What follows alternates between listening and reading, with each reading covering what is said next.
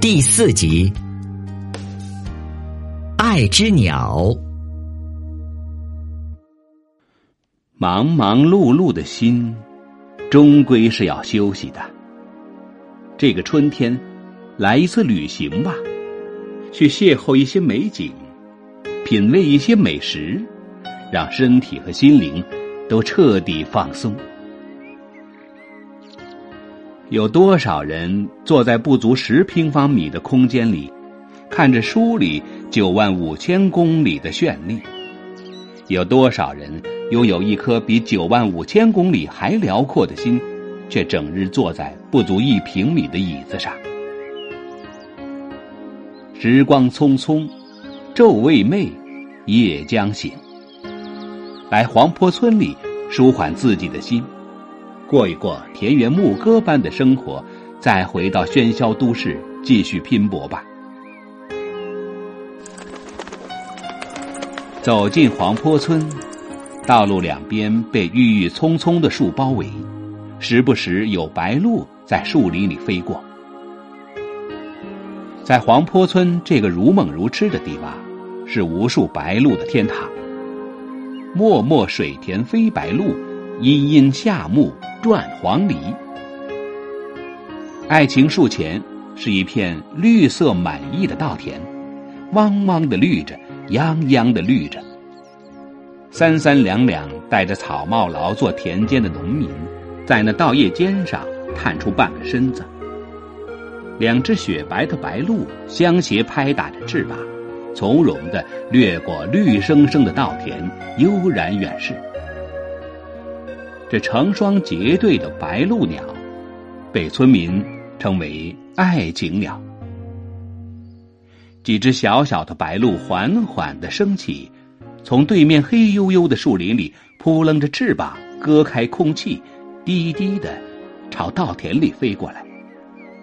它们轻盈的越过池塘，划过波动起伏的水面，带动磅礴的水汽，仿佛是唐诗宋词里一行押韵的长短句子，高低平仄，朗朗上口。青山吐翠。绿水拥围，白鹭像舞者，更像精灵，飞翔在湖光山色中，栖息在枝头林间。这绿与白，静与动，简单而秀丽，清新又和谐，构成了一幅唯美的博文生态图。白鹭全身羽毛雪白，停在树枝上。真像是绿树上开了两朵白色的花。仔细一看，一只一动不动，仿佛在睡觉；另一只则两眼炯炯有神的眺望着前方，似乎是为另一只做着保卫。他们是不是一对亲密爱人呢？当白鹭展开美丽的双翅，翩翩起舞的时候，那修长的双腿，那优雅的舞姿。多么像杰出的芭蕾舞演员！关于白鹭的来历，有一个历史传说。相传我镇从元代至今流传着元文宗与青梅的爱情故事。据说在元文宗返京登基前，元文宗与青梅在黄坡村鸳鸯堂之间种植了两棵榕树。在种树的地方，有几只白鹭围绕这对情人凤舞，迟迟不肯离开。后来，这两棵树缠绕在一起，变成了一棵树，被当地居民称为“爱情树”。白鹭也留恋在树的周围，栖息在树林中，并被当地居民历代保护，形成了如今的白鹭天堂。郭沫若眼中的白鹭，是一首精巧的诗。郭沫若曾在文章中这样写道：“白鹭是一首精巧的诗，色素的配合，身段的大小，一切都很适宜。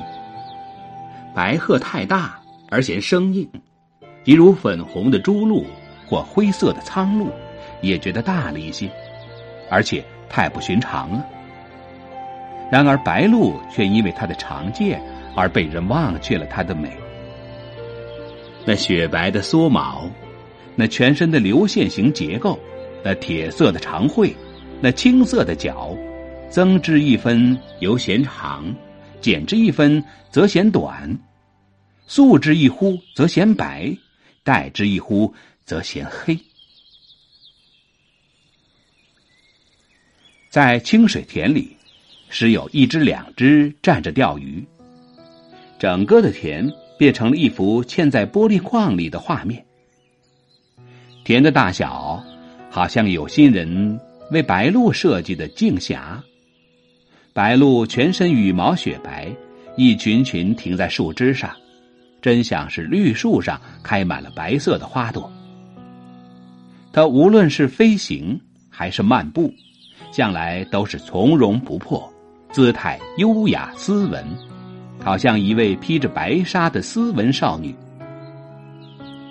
晴天的清晨，每每看见她孤独的站立于小树的绝顶，看来像是不安稳，而她却很悠然。这是别的鸟很难表现的一种嗜好。人们说它是在望哨。可它真是在望哨吗？黄昏的空中偶见白鹭的低飞，更是乡居生活中的一种恩惠。那是倾城的形象化，而且具有了生命。或许有人会感到美中的不足，白鹭不会唱歌。但是白鹭的本身，不就是一首很优美的歌吗？不，歌未免太铿锵了。白鹭实在是一首诗，一首印在骨子里的散文的诗。脉脉斜晖下，双双白鹭辗转低回，翩然落在爱情树枝头。树旁的鸳鸯池，望着一泓碧水，倒映出这白羽翠叶，洒满落日的点点金光。缠绕连成一体的爱情树。若隐若现的白鹭身影，骑行在定安县林口镇黄坡村乡间小道，榕树、火山石、古民宅逐一闪过，带着泥土气息的香风掠过脸颊，让人总有停下拍照留念的冲动。这是定安县推进美丽乡村建设的一个缩影。脉脉斜晖下，双双白鹭。辗转低回，翩然落在爱情树枝头。树旁的鸳鸯池望着一泓碧水，倒映出这白羽翠叶，洒满落日的点点金光。这一双双在天空中盘旋的白鹭，和爱情树一样，被认为是爱的化身，在黄坡村传递着久久不息的爱情故事。让每一个对爱情憧憬的人想要来到此地，感受那爱的永恒。执子之手，与子偕老，在那一双双在田间嬉戏的白鹭身上得到了很好的诠释。当春天到了，黄坡村的树更加翠绿了，在蒙蒙薄雾中若隐若现，朦朦胧胧中透着一股翠绿，更加富有。诗情画意了。只见成双成对的白鹭展开洁白的羽毛飞翔着，有的拍了拍翅膀直冲云霄，有的在榕树上环绕了几圈不肯离去，好像在留恋此地的美景。还有的飞了一会儿，又停在池塘边的桃树上。